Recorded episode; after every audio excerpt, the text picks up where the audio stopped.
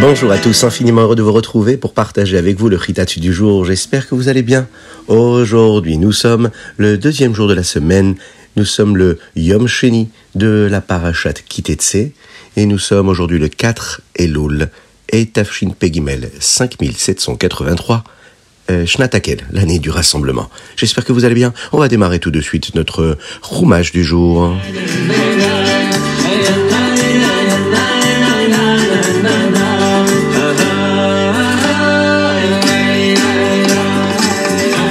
Avant de parler de notre roumage, nous allons rappeler qu'il est important de mettre de la tzedaka.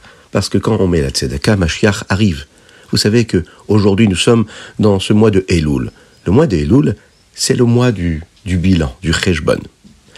C'est le mois le plus important de toute l'année parce qu'en Elul, nous réfléchissons à ce que nous avons fait pendant toute l'année. Nous réparons ce qui doit l'être, nous décidons de faire encore plus de choses positives, et nous avons tout un mois pour faire cela afin qu'à Rosh Hashanah, Hachem voit que nous sommes comme nous devrions l'être et nous donne une bonne et douce année. La vérité est cependant que ce n'est pas le seul Cheshbon, le seul bilan que nous faisons pendant l'année. Chaque mois, le jour avant Rosh Chodesh est appelé Yom Kippur Katan, où nous faisons un bilan de ce qui s'est passé tout au long du mois, afin d'être prêts pour la nouvelle énergie vitale d'Hachem qui vient avec le nouveau mois chaque semaine, avant Shabbat. C'est le jeudi soir que cela se passe. Nous faisons un bilan pour clôturer la semaine et nous préparer pour une nouvelle paracha dans la Torah. Et chaque jour aussi, nous avons un moment de bilan. Lors du Kriyat Shema chez Alamida, vous savez, juste avant de dormir, eh bien, nous faisons un bilan de ce qui s'est passé ce jour-là, afin de terminer notre travail de la journée et de nous préparer pour la nouvelle Avoda, le nouveau service de Dieu que nous avons à fournir le lendemain, et de ne pas penser à ce qui s'est passé la veille, même s'il a pu se passer des choses négatives, euh, même si on s'est mal comporté, Shalom.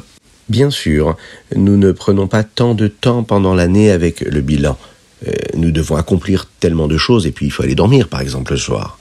Mais en Elul, nous passons plus de temps pour être prêts pour une toute nouvelle énergie vitale très spéciale, une nouvelle chayout qui viendra dans la nouvelle année qui arrive.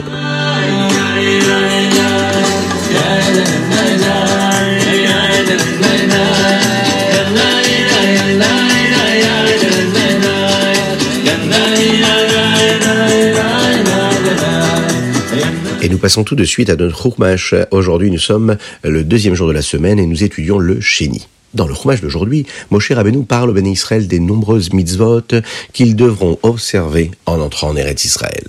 Et nous commençons par la mitzvah de l'otaline. Dans le Chumash d'hier, nous avons appris tellement de choses sur le Ben Sorer ou Moré. Vous vous en souvenez? Mais que le Bedin doit punir car sa manière d'agir actuelle prouve qu'il sera un rachat lorsqu'il sera plus grand. Et cet enfant-là, s'il se comporte mal quand il est petit, eh bien, on préfère arrêter tout de suite euh, les dégâts. Rachid nous dit que si les parents se sentent mal pour leur fils, ils ne veulent pas l'amener au Beddin pour qu'il soit puni, eh bien, il finira quand même par faire une avéra qui va le rendre, lui, digne d'être puni par une punition beaucoup plus grave, beaucoup plus tard. C'est pourquoi la Torah va nous parler maintenant d'une autre halakha qui concerne ce moment si fatal dans la vie d'un homme. Et on nous donne une mitzvah ici selon laquelle on ne doit pas rester euh, cette personne-là toute la nuit sans être enterré. On doit tout de suite s'occuper de lui parce que l'honneur d'un juif, même si c'est un rachat qui a mal agi, qui s'est mal comporté, eh bien, doit toujours être respecté. Nous parlons à présent de la Hashavat Aveda. Vous connaissez cette mitzvah? Si vous trouvez un animal errant à l'extérieur, eh bien vous ne pouvez pas faire semblant de ne pas l'avoir vu. Vous devez faire Hashavat Aveda, c'est-à-dire le rendre à son propriétaire. Il y a des moments où une personne peut ignorer l'animal, comme si il ne l'avait pas vu. Ben, par exemple, si c'est un Cohen, et que l'animal, lui, est quelque part où un Cohen n'est pas autorisé à aller, comme par exemple un cimetière, eh bien à ce moment-là, il pourra faire comme s'il ne l'avait pas vu cette mitzvah n'est pas seulement pour les animaux, c'est pour tout ce que nous trouvons qui appartient à quelqu'un d'autre. Nous devons toujours prendre soin de ce que nous allons trouver, même si ça appartient à un autre. Oui, c'est ce qu'on appelle la Havat Israël, aimer son prochain et prendre soin aussi de ses biens. euh, on doit essayer de trouver le propriétaire, de lui demander s'il l'a perdu, et si vraiment il nous donne des preuves euh, que c'est vraiment son objet à lui que cela, ça lui appartient, à ce moment-là, on va devoir lui rendre. Nous abordons maintenant une autre mitzvah qui s'appelle Hakem Takim. Si par exemple vous voyez un animal avec ses bagages qui tombent de lui, c'est une mitzvah d'aider le propriétaire à recharger correctement l'animal. Une autre mitzvah que nous apprenons aujourd'hui, c'est l'otilbash. Un homme n'est pas autorisé à porter des vêtements de femme. Pourquoi? Eh bien car cela peut faire agir une personne de manière non tsniout. Une femme n'est pas non plus autorisée à porter des vêtements d'homme. De cette mitzvah, nous apprenons également qu'un homme ne devrait pas essayer de se comporter de la même manière qu'une femme. Et une femme ne devrait pas essayer d'être exactement comme un homme. Hachem crée les hommes et les femmes, chacun avec leurs propres euh, particularités, leurs valeurs, leurs propres caractéristiques spéciales. Et nous devrions tous essayer d'utiliser nos qualités particulières de la meilleure façon possible et ne pas essayer d'être comme quelqu'un d'autre. Nous sommes celui que nous sommes. Une autre mitzvah, Shiluach Akan. Si vous trouvez un nid d'oiseau avec des œufs et des oisillons, eh bien vous devez renvoyer la mère oiseaux avant de prendre les petits ou les œufs, même si cela semble être une mitzvah euh, très facile. Hachem nous donne une grande récompense pour cela. Il nous accorde pour cela une longue vie. Oui, Rachid nous dit que si nous obtenons une récompense comme celle-ci pour une mitzvah si facile, combien plus grande sera la récompense pour toutes les mitzvot qui nous paraissent beaucoup plus difficiles. C'est pour cette raison qu'il faut donner beaucoup d'importance à chaque mitzvah qu'Hachem nous a donné, car la récompense, on ne l'imagine même pas.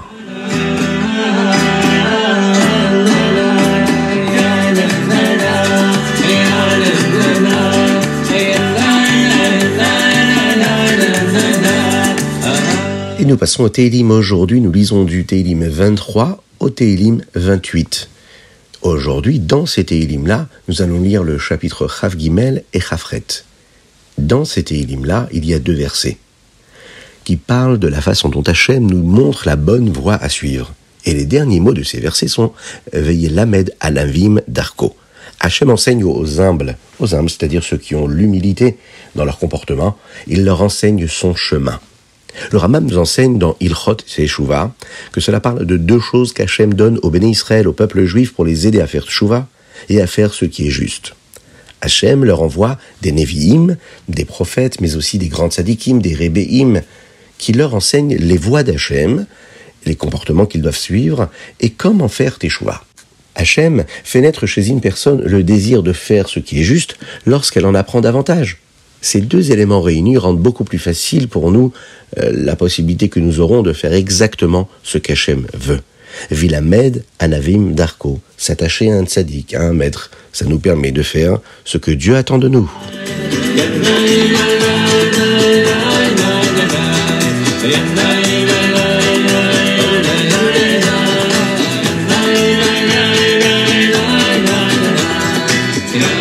Nous passons tout de suite au Tania du jour. Aujourd'hui, nous sommes dans la Higueret Kodesh Siman Yud. Donner la tzedaka sans limite amène l'énergie vitale d'Hachem sans limite dans le monde. Oui. Nous avons appris hier qu'il y avait une limite quand une personne accomplit une mitzvah. Elle fait entrer de la vitalité d'Hachem dans le monde. Pourquoi? Mais Parce que les mitzvot sont liées au monde matériel, à la gashmiut.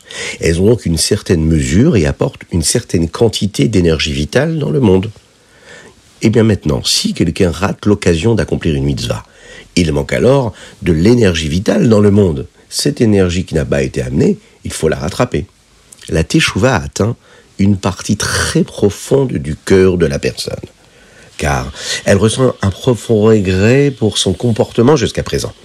Cette partie profonde de son cœur, hein, elle peut toucher une partie très profonde de divinité qu'il y a en lui une vitalité très forte, très puissante, qui est au-delà des quantités et des nombres. Elle est illimitée.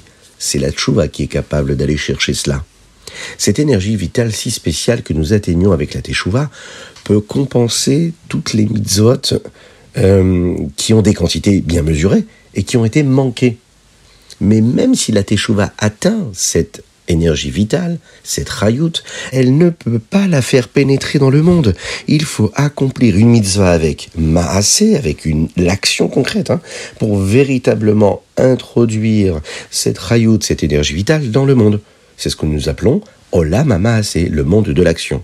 Cependant, une mitzvah ordinaire avec une quantité ne peut pas amener une vitalité sans quantité, sans limite. C'est pourquoi nous devons accomplir une mitzvah qui, elle, n'a pas de quantité, qui n'a pas de limite, qui, elle, va permettre d'amener quelque chose en plus. Alors, quelle mitzvah matérielle pouvons-nous accomplir qui puisse être sans quantité, sans aucune limite? Eh bien, donner la tzedaka. Donner la tzedaka sans limite. Bon, nous avons appris que la Gemara nous dit de ne pas donner plus qu'un cinquième, nous l'avons dit hier. Eh bien, cela s'applique à quelqu'un qui a fait tout ce qu'il doit, comme un tzaddik. Un tzaddik a tout fait correctement, et donc il a amené toute l'énergie vitale qui était nécessaire, qui dépendait de sa personne, donc il ne manque rien. Mais quelqu'un qui a des manquements dans sa vie, qui n'a pas fait ce qu'il avait à faire pour amener l'énergie vitale nécessaire et qui dépendait de sa personne pour que le monde puisse vivre correctement, eh bien lui, il a des manquements.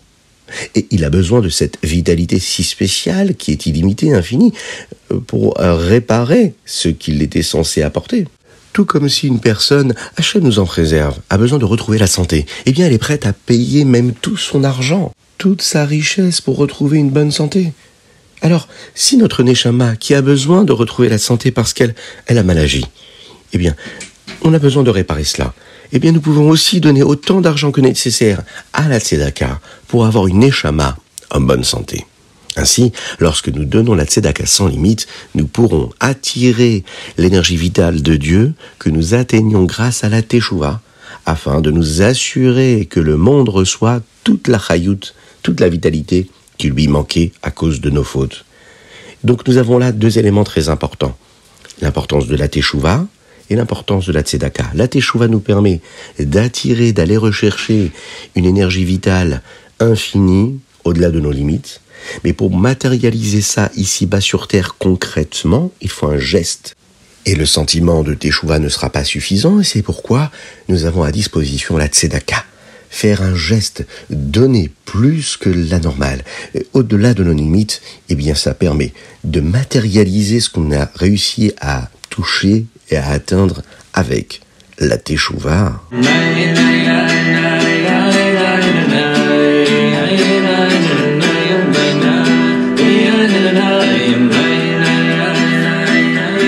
Passons tout de suite au Hayom Yom. Aujourd'hui, nous sommes le Dalet Elul. Dans le Hayom Yom d'aujourd'hui, nous apprenons le Minag Chabad, cette habitude et cette coutume-là que nous avons dans la communauté Chabad euh, pour ce qu'un homme fait lorsqu'il reçoit une alia à la Torah. Nous apprenons également les quatre noms qu'une personne possède et comment nous avons tous le pouvoir de changer.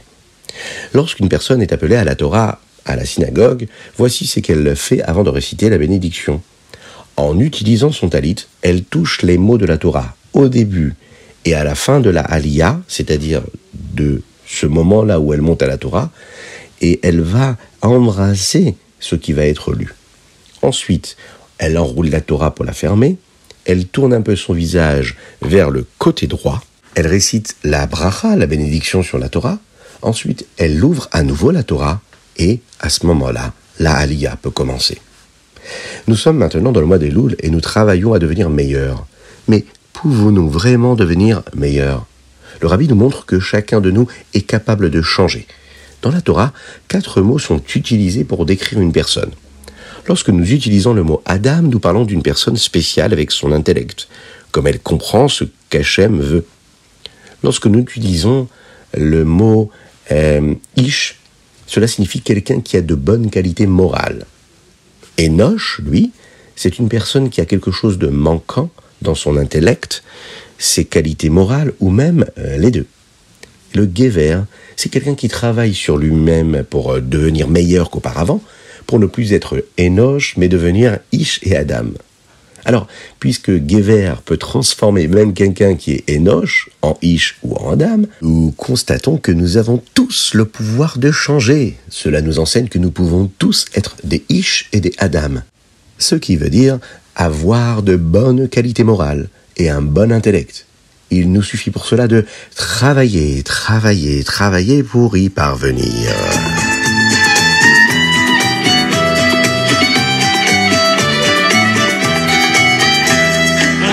Et le Rambam, aujourd'hui, nous sommes dans les Ilchot Kilaim. Dans le Rambam, nous terminons d'apprendre les Kil et Akerem, qui concernent la prohibition de faire pousser d'autres types de plantes avec des vignes. Dans le Pérec Vav, nous apprenons combien de raisins deviennent interdits à la consommation s'ils sont plantés à proximité de légumes. Nous apprenons également à propos de ce que nous appelons le mavrir, lorsqu'une personne fait passer la vigne sous terre pour la faire ressortir ailleurs pouvons-nous planter autre chose dans cet espace intermédiaire? Le Rambam euh, va approfondir cette question-là. Dans le chapitre Zaïn 7, nous apprenons ce qui est considéré comme un kérem, un vignoble selon la halacha, et ce qui est considéré comme une simple vigne qui est moins stricte qu'un kérem complet, c'est-à-dire qu'un vignoble complet.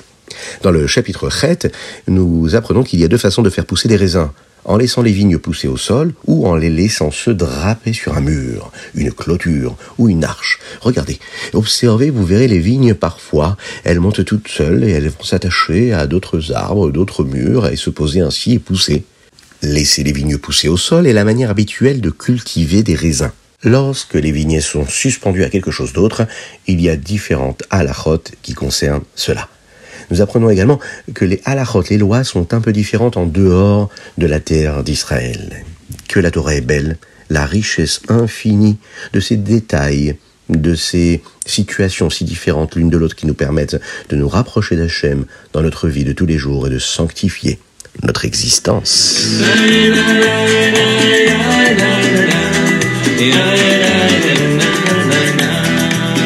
Et voilà, c'était le Ritat du jour. N'oubliez pas de le partager avec vos amis, c'est important. Envoyez-nous vos dédicaces sur ritat.fr ou sur le 06 61 76 87 70. c'est important de mettre la tzedaka. Vous l'avez vu, le Tadien nous l'a dit aujourd'hui, donnez encore plus de tzedaka. Soutenez la diffusion du Ritat du jour. C'est grâce à votre soutien que d'autres personnes étudieront la Torah. Et ça, c'est extraordinaire.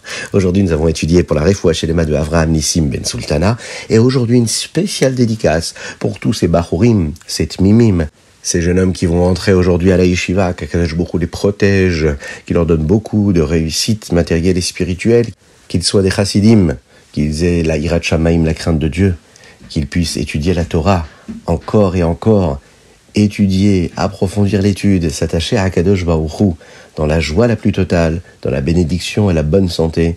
Et c'est sûr que grâce à cela, Mashiach arrivera encore, encore plus vite. Que Dieu vous bénisse, qu'il vous protège, qu'il vous inonde de bonté, de grâce et de miséricorde, profitez. Hamel Herbassadé, le roi est dans les champs. Il suffit juste de lui demander, de lui parler, de lui vraiment, vraiment, vraiment lui dire combien on regrette nos erreurs, combien on prend des bonnes décisions pour le futur, afin d'arriver à Rosh Hashanah et pour vivre une Ktiva Vechatim Matova, les Shana Tova, ou cas, une bonne et douce année. N'oubliez pas aujourd'hui d'écouter le chauffard, c'est important. À très bientôt. La la la